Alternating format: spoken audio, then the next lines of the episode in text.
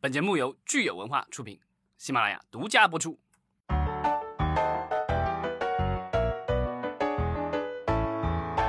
欢迎大家收听新一期的《影视观察者》，我是老张。Hello，大家好，我是石溪。今天我们又很荣幸哈，请来了咱们的嘉宾 Yancy 王。上一次我们邀请 Yancy 来是聊了一下这个编剧罢工的一些情况，那后来的话嗯就是我们的演员也罢开始罢工了啊、在九月底、十月初，我们的编剧罢工算是正式结束了，但是演员罢工还在继续当中。但是呢，今天我们就找 Yancy 啊、过来再聊一聊编剧罢工期间的一些事情，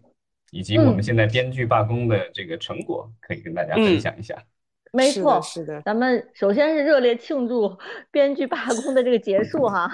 总归是好消息。啊，是是，终于可以，终于可以，可以结束这个无业游民的状态了。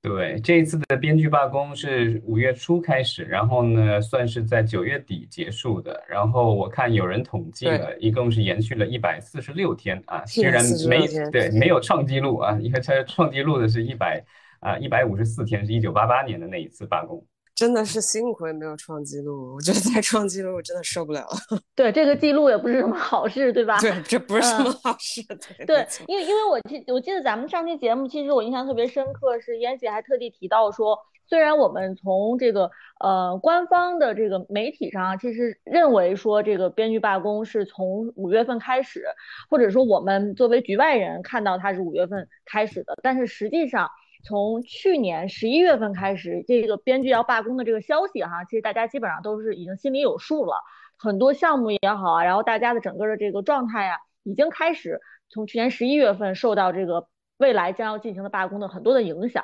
所以，如果你算上它的这个前奏的话，哈，其实到现在为止已经是相当长的时间了。嗯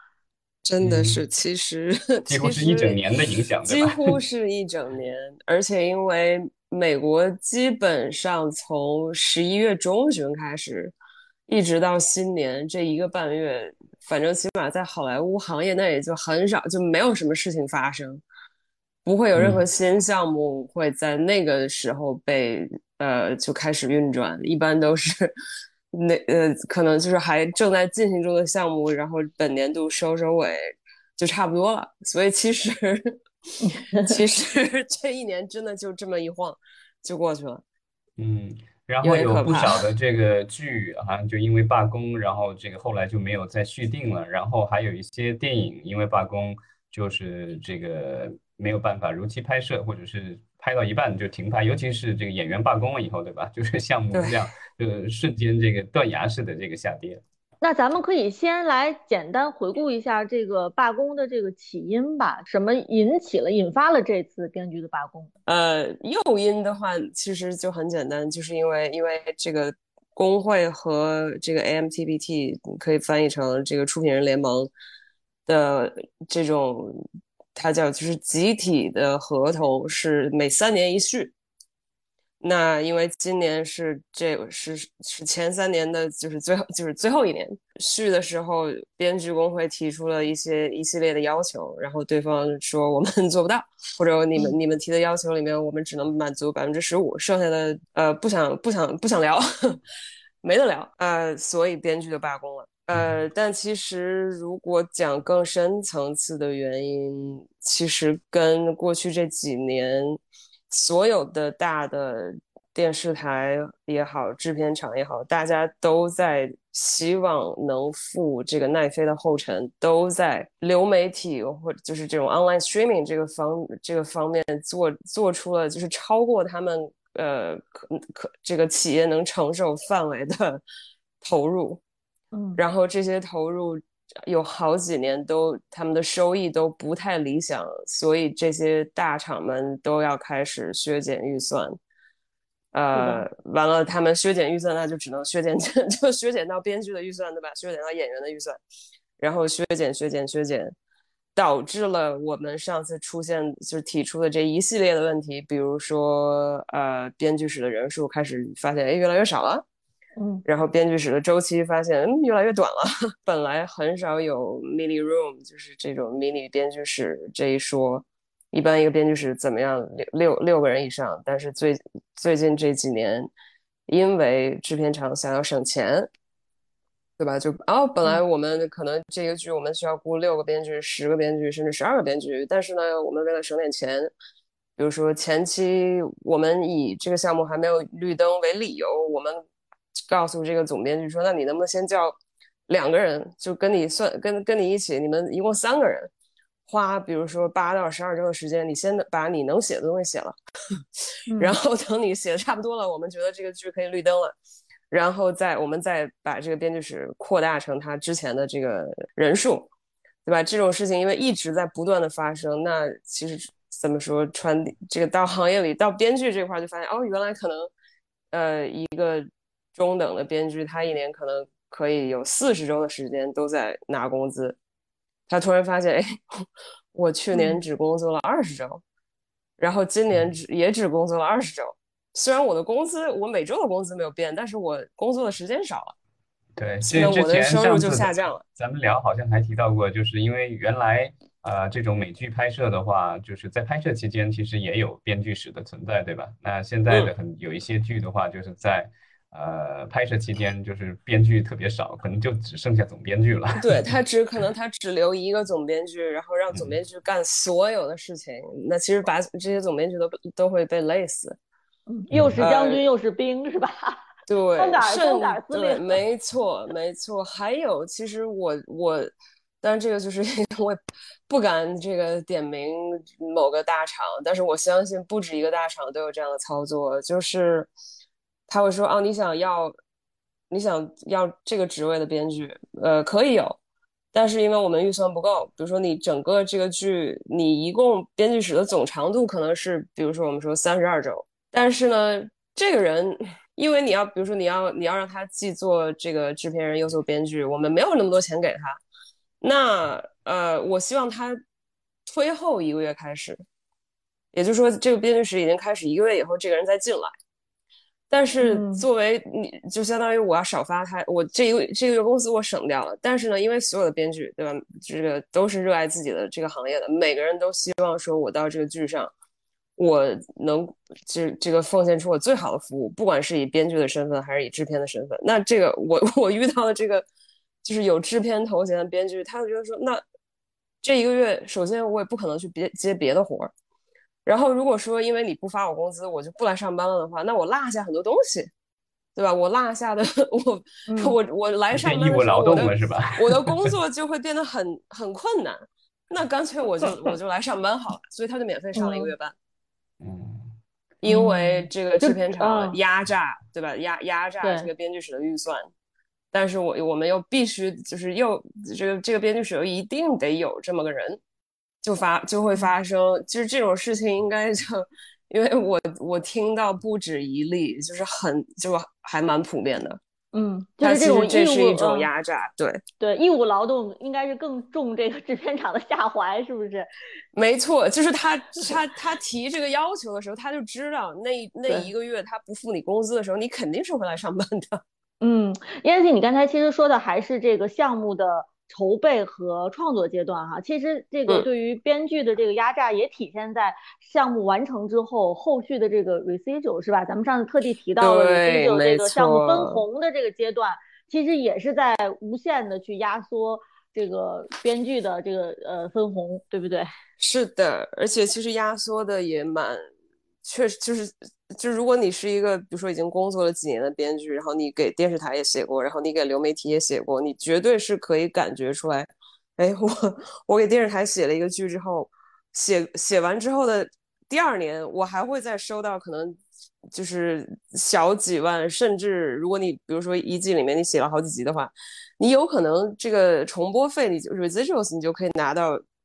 就不可能有十就是十万是有可能的。但如果你是给都有了是吧？对，是的。然后就等于说，你如果说第二年你没有工作了，你也不会说很窘迫。那你给如果你给奈飞写一个剧的话，这个 你基本基本上就没有，应该说就是你的这个重播费就为零，因为他直接会买断你你后面的所有的权利。嗯，然后之对之前我看见有编剧好像接受采访分享说他这个好像是奈飞还是哪个平台上的一个流媒体剧，然后他说他领到了这个 residual 这二次获酬的这个酬劳，他说才几嗯十美元，是的，没错，没错，这简直就是一种侮辱。对吧？这个是其实 residual 是或者说流媒体的这个重播版权费是当时就是僵僵持不下的一个点，就是工会提了，然后嗯出品人联盟就是说无可奉就不谈。嗯，这方这个这个上就是这个这个问题上，我们我们不做回复，他们是这么说的。还有一个，他们说不做回复的这个 不予理睬的一个点就是嗯 AI。嗯，对那其实这一次的话，就是我看一些媒体报道的总结什么的，基本上就是说双方都做了让步，但感觉就是这个资方的让步更大一些，所以其实是算是编剧算是这赢了这一场，对吧？你你有这么认为吗？确实确实是这样的。我觉得所有的编剧，大我们基本上大家都同意，这可能是就是编剧 工会这个罢工历史上应该是前所未有的一次巨大的胜利。嗯，呃，嗯就你刚才提到的那个流媒体的这个收入嘛，然后我看嗯这个最后啊达成的协议啊，基本上就是这个初始的酬劳也提高了，然后分红也提高了，计算的方法好像也有了一个更新，能够反映在就是作品如果受欢迎，然后编剧就可以拿到更多。对，其实就是在流媒体的这个 residuals 重播费这上，应该其实基本上是一个从无到有的这么一个质的一个转变。的它就是呃，像奈飞，就是以奈飞为首的这个流媒体大大厂们，他们在之前不光是对编剧工会啊，因为他们对所有的工会，甚至对他们华尔街的资方采取的策略，就是他们的统一口径就是。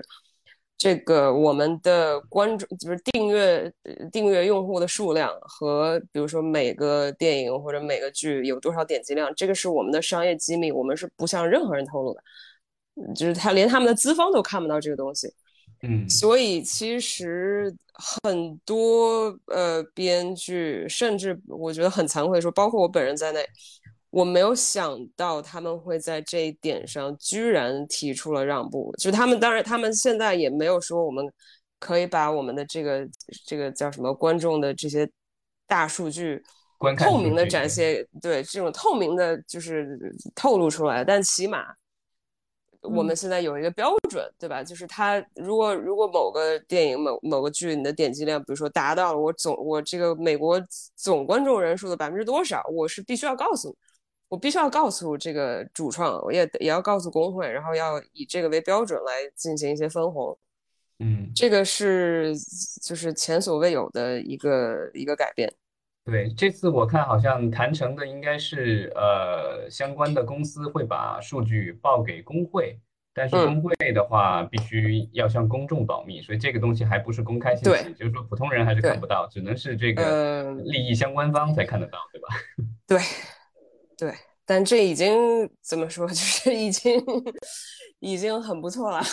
嗯，对，嗯我看这次争取到的是说，这个作品在平台开播的前九十天里，如果吸引到百嗯分之二十以上的订阅用户观看的话，那剧集的这个编剧就可以获得九千到一万六千四百美元的这个奖金，就是这个呃二次获酬的机会了。然后另外的话，就是流媒体电影的话，三千万以美元以上投资的这种电影长片编剧可以获得嗯四万零啊五百，这个就比之前的要多不少了，对吧？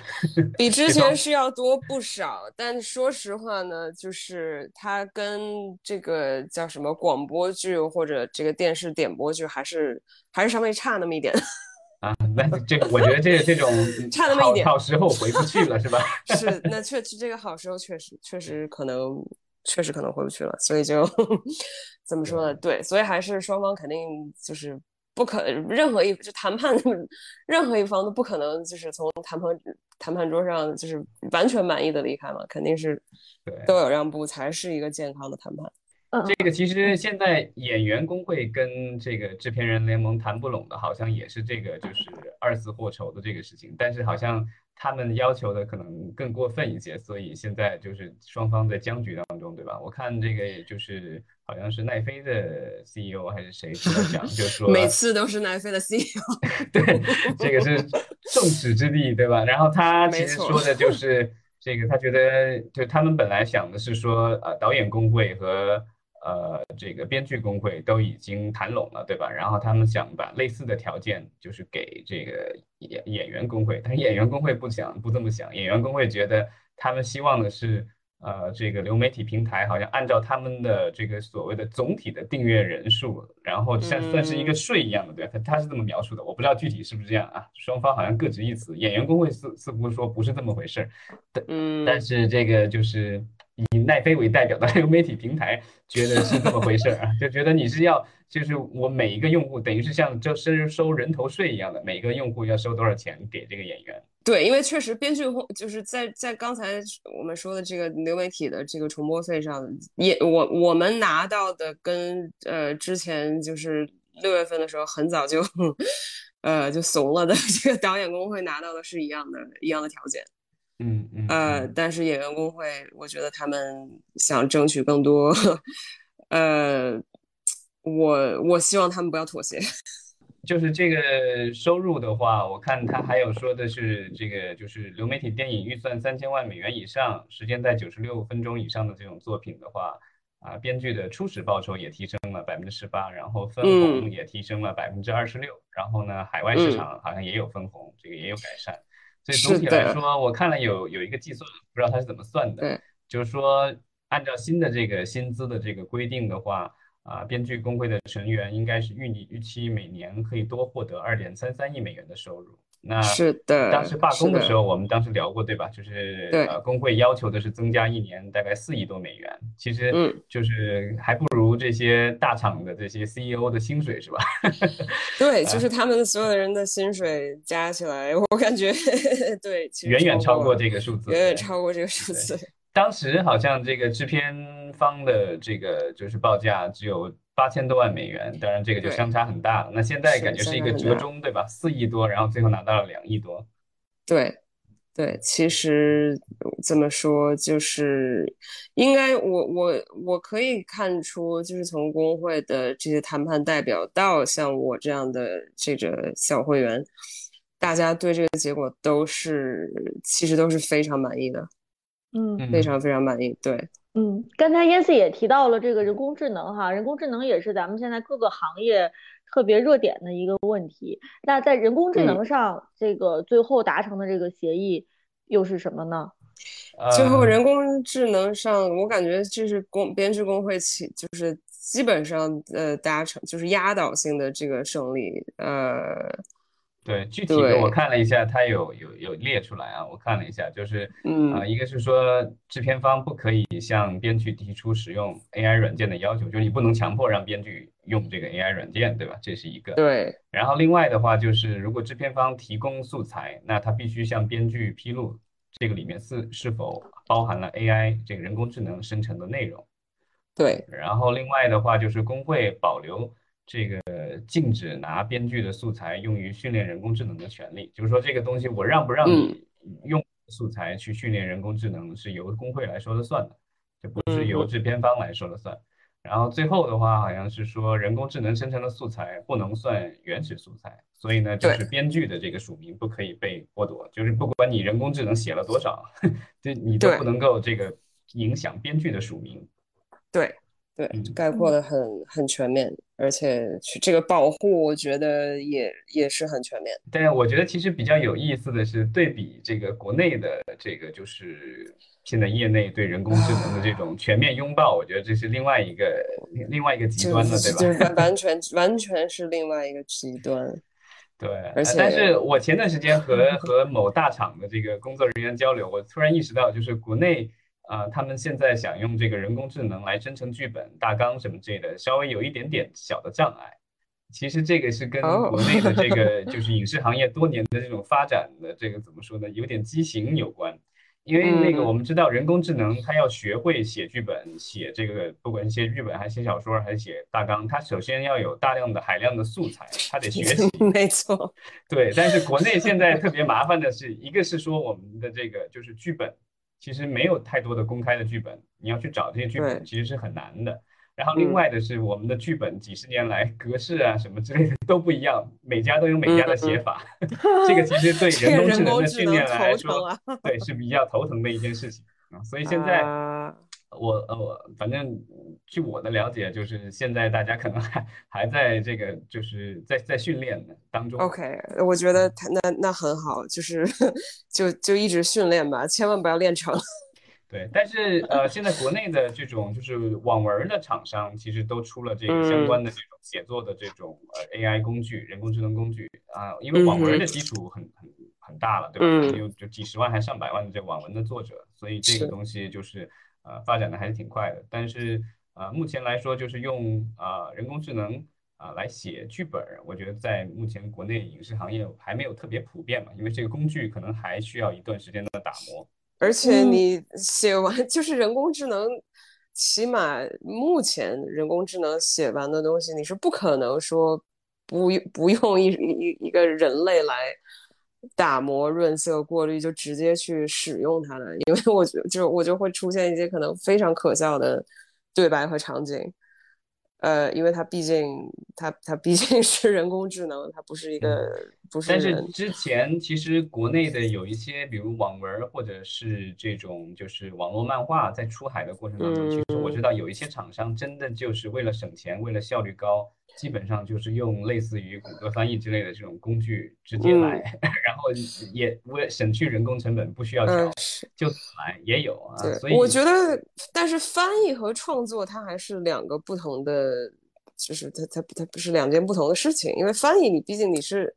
你是有一个原文的，而且你不需要在这个原文的基础上进行添加式的创作，你只是把它就是变成另外一个语言，然后你可能就是。变得尽量这个贴切，对吧？像我们讲的翻译信达雅，如果你可以做到，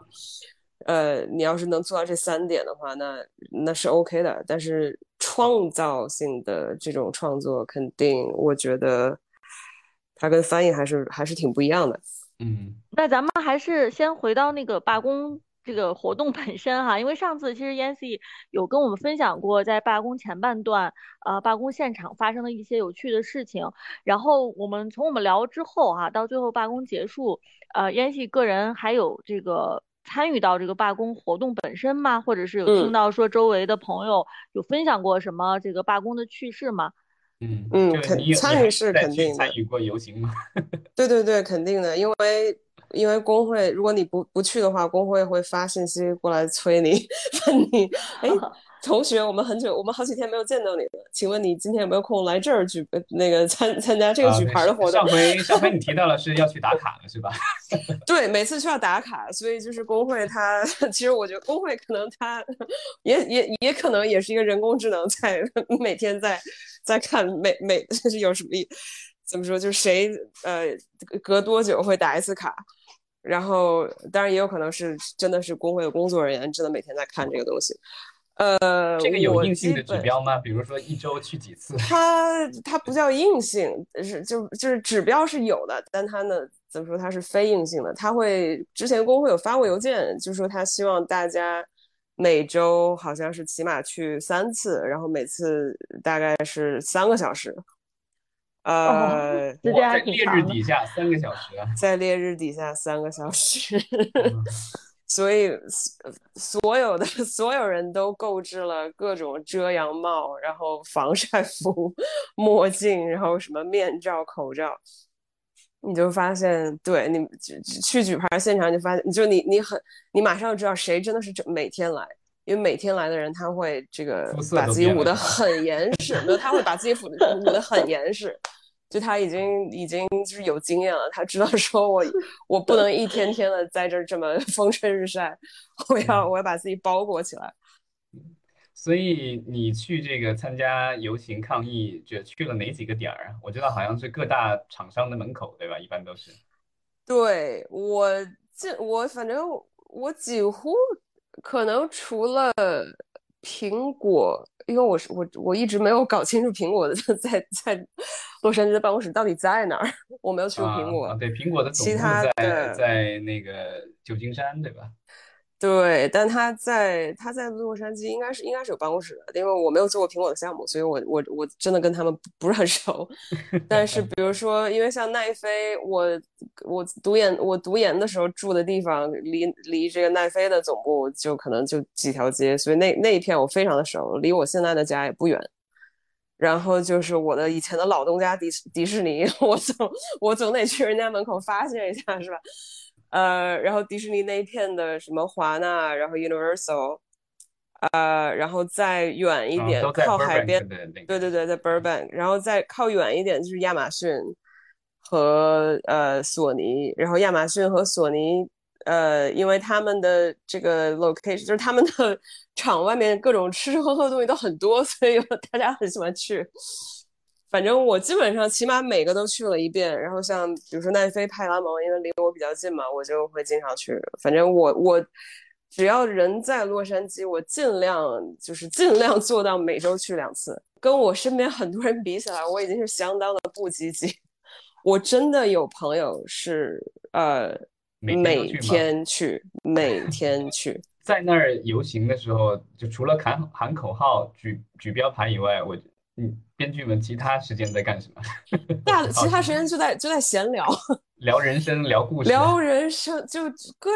其实我也不是，就怎么说，就没有这个聊天。我编，你想，我觉得编剧那一定是，就这个工种本身就是世界上可能最会聊天的工种之一。所以每天大家就在东，就是真的是东，就叫什么东南西北，什么都聊。但是有很多，因为因为大多数其实你是在跟陌生的人聊。就是你知道，就你也是一个编剧，然后他也是一个编剧，然后你们之间可能有一些共同的朋友，但是其实你之前你们没有见过，所以可能就啊自我介绍，你好，我是哪儿的，然后我是什么，我写过什么，然后我我老家 在哪儿，嗯，对，然后。聊一些，比如说，哦，你写了这个剧，我觉得特别特别好。然后我就是那个，我你好，你好棒，这种互相吹捧是吧？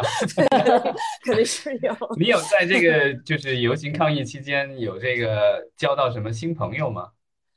呃，有趣的新朋友。呃，有，确实确实有。呃，但是反正我交到的。新朋友大多数就是跟我差不多的，可能刚刚入会没有多久的。对，因为其实我后来发现，就是这个 编剧这个怎么说，这个团体，他他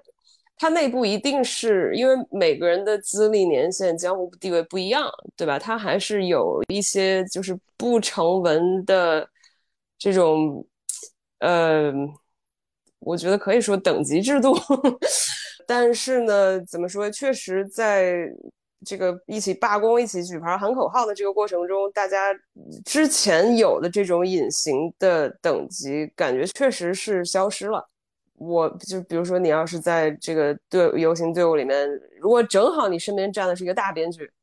然后他他一个人来的，那其实他不跟你聊天，他没有什么其他人可以聊天，所以你可能可以跟他聊很久。但是也不代表说之后你就可以这个管人家要联系方式，然后追着人家说：“你请你读我的剧本吧，请你 让我上你下一个剧吧。”也不太不太合适，不太合适。你有见到你的什么特别就是崇拜的这种啊？我有，我真的有，我真的有，我见到了我的我的偶像，他叫 John August。他是一个，其实他作为编剧作品没有那么多哈。他呃之前写的《大鱼》（Big Fish） 就是 Tim Burton 那个片子，他写了《霹雳娇》，对对对，他是一个主要是电影编剧，他写了《霹雳娇娃》。哦，对，九十年代的那个，对对对，没错，没错没错。但是他在编剧圈里面非常的德高望重，是因为他。已经他的一个播客，就是他和这个《最后生还者》的那个编剧 Craig Mason，就这两个人合作做一个，就是专门针对编剧的播客。他们已经做了十年，就是我感觉我这一代的编剧几乎没有人是就是不听他们播客的。就是我正好有有一天我在派拉蒙门口，我去我们那天我去的很早，然后正好那天就那天就很奇怪。可能所有的其他的人都去了其他的场。那天派拉蒙派派拉蒙门口就没有什么人。我刚到的时候，可能就大概不到十个人。然后就有一个包裹的，我就说包裹的严严实实，戴着渔夫帽，然后戴着戴着墨镜，然后穿着长衣长裤的一个一个一个哥们儿，就正好在我旁边，然后我说哦，你你好，你叫什么？我我叫什么？他说啊，我我我我 I'm John August。然后我一听我一听他的声音，我就知道哦是，就是这个这个人的播客，我已经听了好几年了。呃，对，然后就就跟人家聊了一会儿，然后人家也没有没有什么这种这个前辈的架子。他的播客叫 Script Notes Podcast。好的，如果我们这个听友对吧，英文还可以，可以去这个订阅收听一下。对他讲很多编剧的方法，然后他们对。呃，就是当红的一些电影和剧的这种看法，然后他们也经常会经常会，呃，找其他编剧过来做一期节目啊，你你的新剧，请你跟我们讲讲你的创作的初衷啊，然后你创作过程中的一些心得体会。所以其实如果如果是呃专业或者想成为专业编剧的话，然后英语又可以的话，这个播客还我觉得非常有营养。呃，那咱们其实聊了半天这个罢工活动当中的有趣的事情哈，接下来其实咱们可以说一说，就是既然罢工已经都圆满结束了哈，那目前这个这个罢工之后工作恢复的到底现在最新的一个情况是什么？就是好莱坞目前哈，由于这个编剧罢工结束之后有什么新的动态？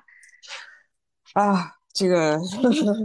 一声长叹，让我先让我让我先叹口气。嗯，是这样的。确实，就是在罢工结束的第二天，我就知我是知道，就是有的有就有的编剧室就立刻复工，是有这样的。但是呢，这这样的就是 目前复工的编剧室的数量非常的少，基本上就是嗯，之前已经播了好几剧好几季的那些剧，然后。他就是他，他本来他就是一直要继续的，然后他们只是在等罢工结束，一直在等等等等等，然后罢工一结束，他们就回来了。那其实这样的剧可能，我估计现在可能呃，也许有一二百个，呃，这数量也不少，但是跟平时，因为平时每一年这个每一年的剧是怎么说，正在制作中的剧的数量，我觉得大概有。有有四百吧，差不多，甚至可能可能到五百，也就是我我估计哈，我我的可能不太准确的估计，我觉得电视剧的编剧回回到工作岗位上的人可能不超过四分之一吧，呃，然后其他的人，包括我在内，我们在等，就是我们在等新剧。被绿灯，然后开始招人，但是这件事情大家基本上都已经默认，今年是不会发生了，要等到明年。因为我刚才说的就是，呃，好莱坞马上就要进入一个半放假的状态，那大家都不会在就是半放假状态开始之前去开始任何新的项目，而且还有一个很就是很让人很悲伤的一个一个情况，就是因为罢工持续的时间很长。然后我几乎我知道的每个，不管是大厂还是小公司、中型的公司，裁员裁的都非常的凶。嗯嗯，那可能，呃，比如说，如果我是一个 showrunner，我可能罢工之前正在跟这个厂的这个呃研发的这种经理或者总监在聊我这个项目，已经聊的差不多了。然后本来我可能期待就是罢工之后我们继续聊，后来我发现，哎，这个人被裁掉，不光他被裁掉了，他的上他上面的人也被裁掉，然后他下面的人也被裁掉，那我这个项目就黄掉了，我只能可能要重新去再找其他的买家。现在基本上行业就处在这么一个状态，就是 感觉是因为休克性治疗之后，在慢慢的恢复。嗯，所以其实罢工对于这个。呃，编剧来说哈是要是比较难过的一段时间。其实对于片场的很多这个工作人员来说也是挺难过的，是吧？嗯，是的。那个好莱坞报道，我看他出了一个，就是嗯前两周出了一个报道，就说第三季度这个，他就说洛杉矶地地区了，因为他没法统计到其他地区。他说洛杉矶地地区七到九月总的制片量是减少了百分之四十一啊，这个就是是啊，很 很明显。然后电影的话。是跌了百分之五十五然后呢，但是就没有完全停，是因为有一些小的片子，演员工会给了他独立电影一个临时许可证，就让他们可以开开工啊。但是就是所有的这些拍摄基本上都减少了，包括我们之前聊说这个罢工期间，对吧？真人秀不受影响可以拍，但是真人秀也下降了，他说有百分之二十三，连商业广告也下降了百分之二十六所以就是这个影响还是呃挺明显的。它基基本上就是一一场地震嘛。嗯，对对。然后之前其实我们在节目里也聊过，就说这个罢工其实是给了这个 这个，我我觉得这是这这个说法不大好，但是就是这给了这个流媒体平台一个机会去做一个测试，就是我是不是需要那么多项目，是吧？就是我突然觉就是。这个流媒体最近好像感觉活的也还都还不错，对吧？然后订阅这个人数，这个奈飞经过一番的操作以后，订阅人数啊也上升比较明显，然后股票也涨了。然后呢，但虽然它的这个英语的这个剧集和电影可能这个制作和上映受到了一些影响，但是它有大量的海外的这个非英语的内容在源源不断的这个输入啊，所以就是这个其实我觉得就是有一些这种。被砍掉的项目或暂停的项目什么的，有些可能就永远都回不去了，因为可能需求量就已经下来了。没错，对，就是这个行业的这种收缩是，呃，我觉得大家其实心里都知道，但是因为 就是这个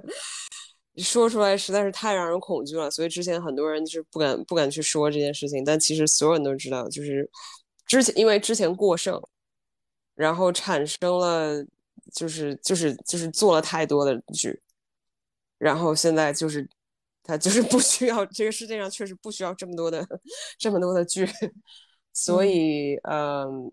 想让这个行业回到比如说三年前是基本上是不可能的。我觉得这件事情，从编剧到演员到导演到这个各大厂的工作人员，甚至到这个。拍摄现场的这些灯光、摄影、美术兄弟姐妹们，大家大 其实都知道。嗯，呃，燕西，其实我想，呃，也想问啊，就是你自己感觉，就是从这个流媒体的兴起到现，就是到它的这个高光时刻，然后到现在可能是整体行业收缩，你觉得这个周期大概是跨越了多少年？其实它这个周期的开始的标志，应该就是应该是二零一三年吧，《纸牌屋》出现，嗯，对吧？《纸牌屋》是奈飞剧吧？一四年的剧，一三年拍的，好像是。对，一三年拍的。呃，那其实基本上这个周期十年，十年的周期，正好十年。对，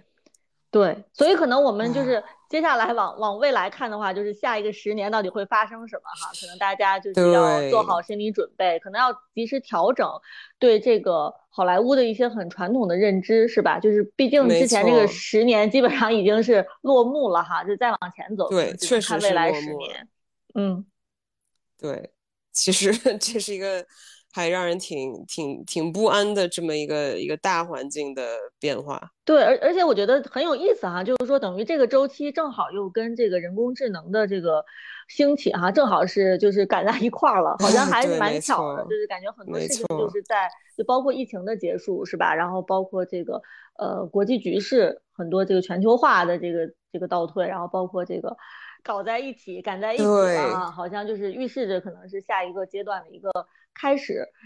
对对对，所以其实对，其实我觉得，我想想，我因为我自己的，我入行大概是在一，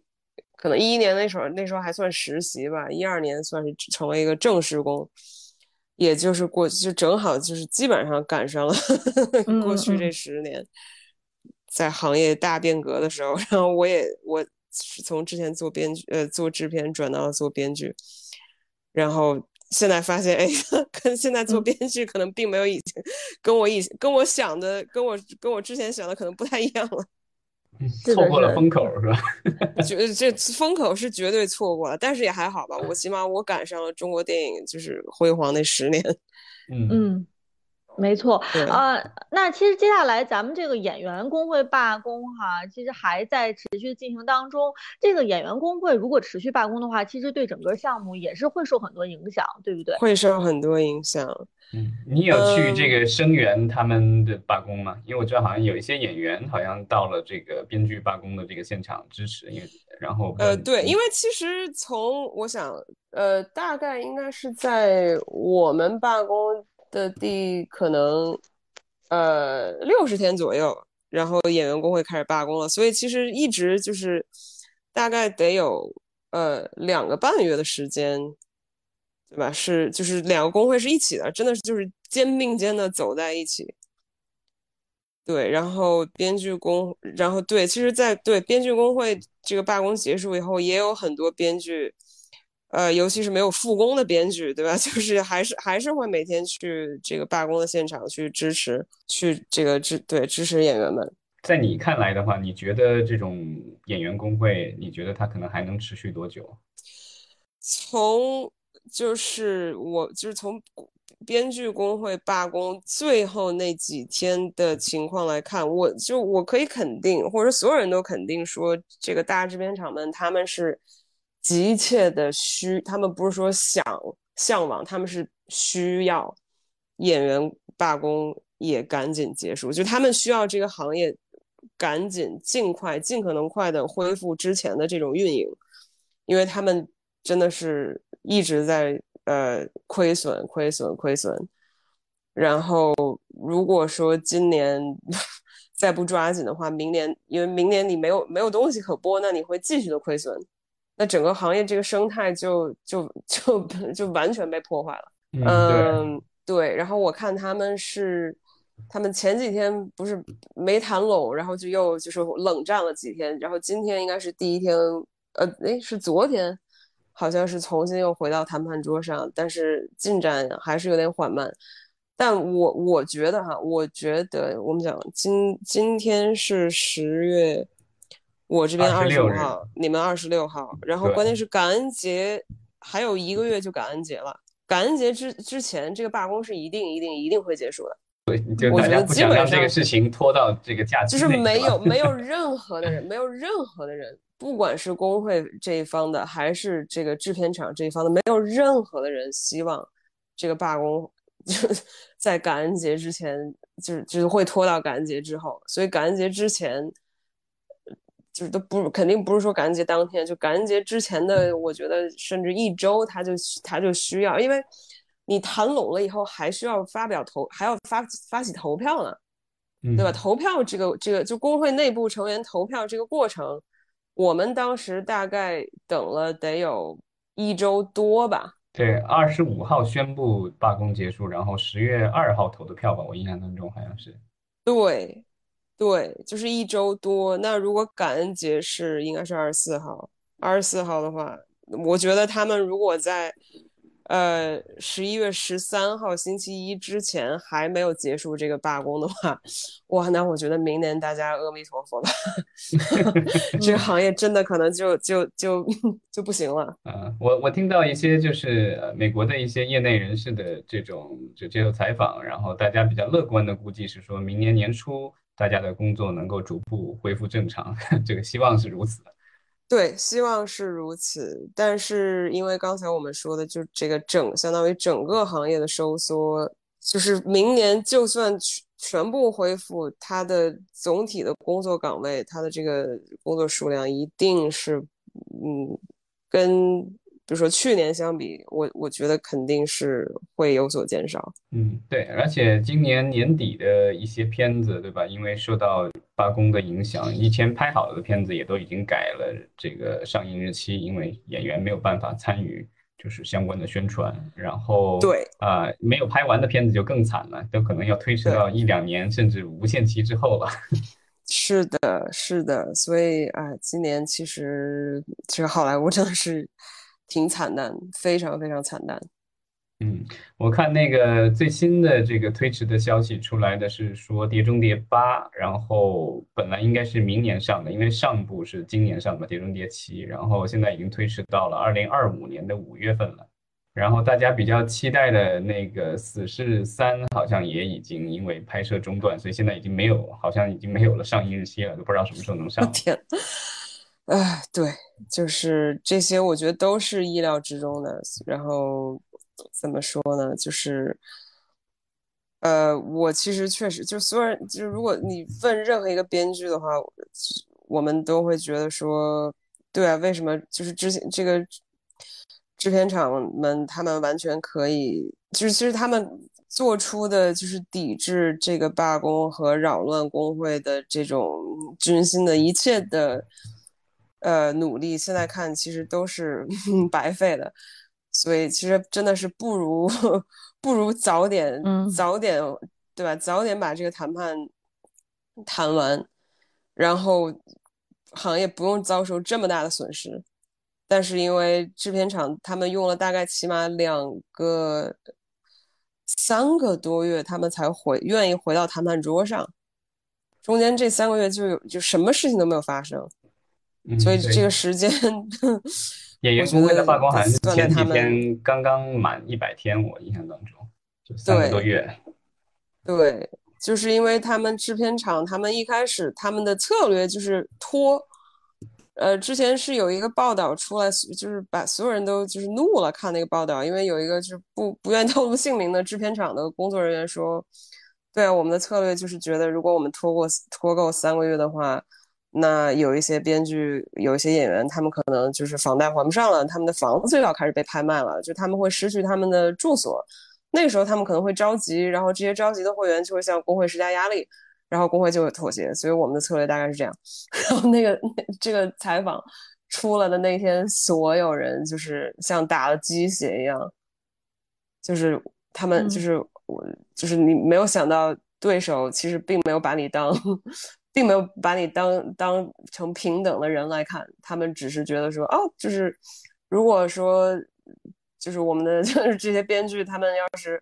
还不起房贷或者付不起租金，被扔到他们他们被被房东赶到大街上的话，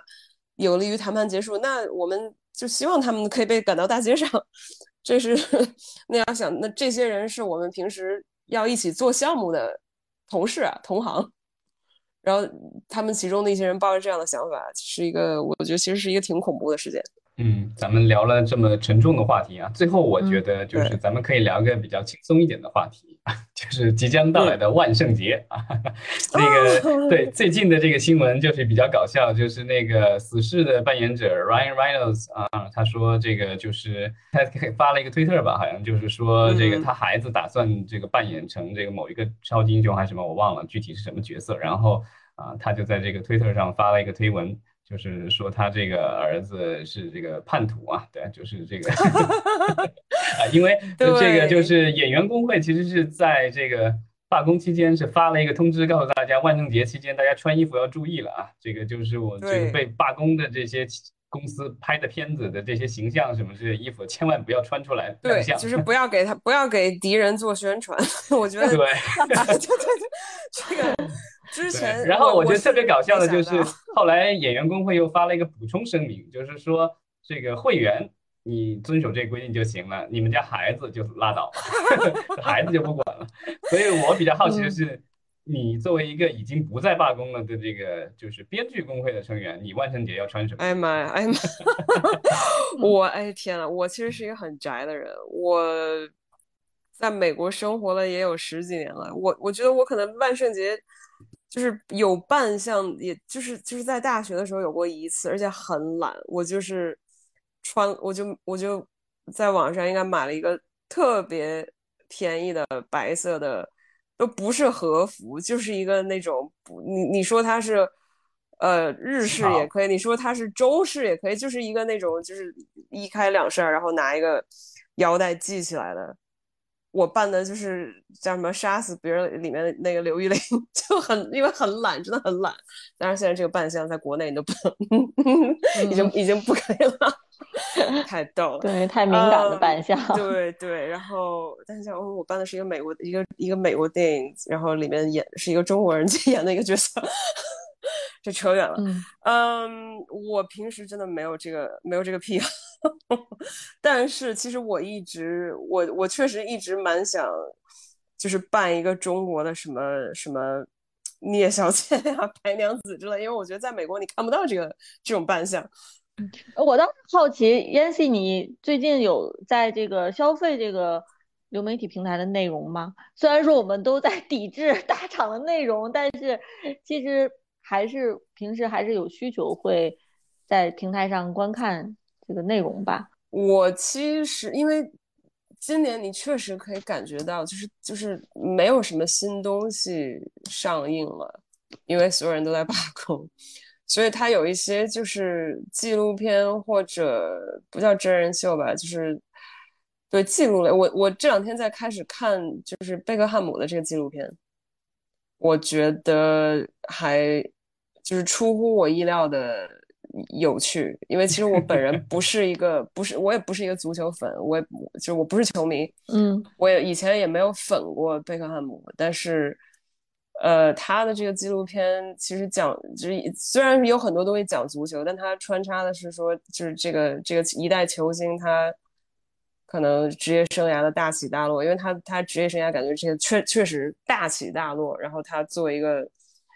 你把它当成一个一个美一个一个叫什么呃剧来看也是可以的，因为戏剧性非常的强。然后这个人物也那个这个这个剧集，好像我太太看的时候，我我瞅过两眼，这个是还比较有趣的。就是他作为一个足球明星，但是他被娱乐化了，尤其是在亚亚太地区。对，其实有很多就是关于他被，其实那那个时候还没有网暴这个词，然后那个时候其实也不是说网络暴力，那个时候就是纯的线下的球迷对对他的这种语言语和肢体上的暴力，然后。而且那个时候，就是心理健康这方面，在欧美其实都都还没有普及。然后现在回顾，说一个一个当年的，其实是一个小鲜肉嘛，他怎么去呃面对他所受到的这些不公平的对待？我觉得其实还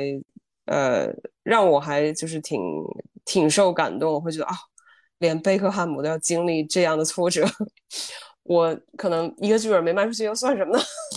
嗯，特别励志是吗？很励志，非常非常励志。你用范爷那一句叫叫什么来着？欲戴王冠是吧？必承其重。对，没错，没错。所以其实我觉得，就算对足球没有兴趣的朋友，因为我本人真的是一个，我是一个体育白痴，我看那个纪录片都看得非常津津有味。所以如果国内可以找到。呃，并不是说我在这儿鼓励盗版哈，但是 就是如果大家可以找到方法看的话，我我是我是很推荐的。嗯，好的，嗯，行，好，那咱们今天也聊的差不多了，特别感谢 Yancy 抽出时间来跟我们对话，感谢你们 又把我叫过来。有一位听众在现场啊，雨货的少年，你要上来这个交流一下吗？啊，他说他在图书馆。哦，无言的，那就那就。算了，不能打扰大家，好吧？那好，那感谢旅货的少年。对，然后那咱们今天就聊到这儿啊，希望以后还有机会跟 Yancy 多交流。然后啊，也谢谢大家的收听。然后大家有什么想法，然后有什么问题啊，也可以在留言中打出来。谢谢大家。好，感谢 Yancy，感谢大家，再见。感谢你们两位，拜拜。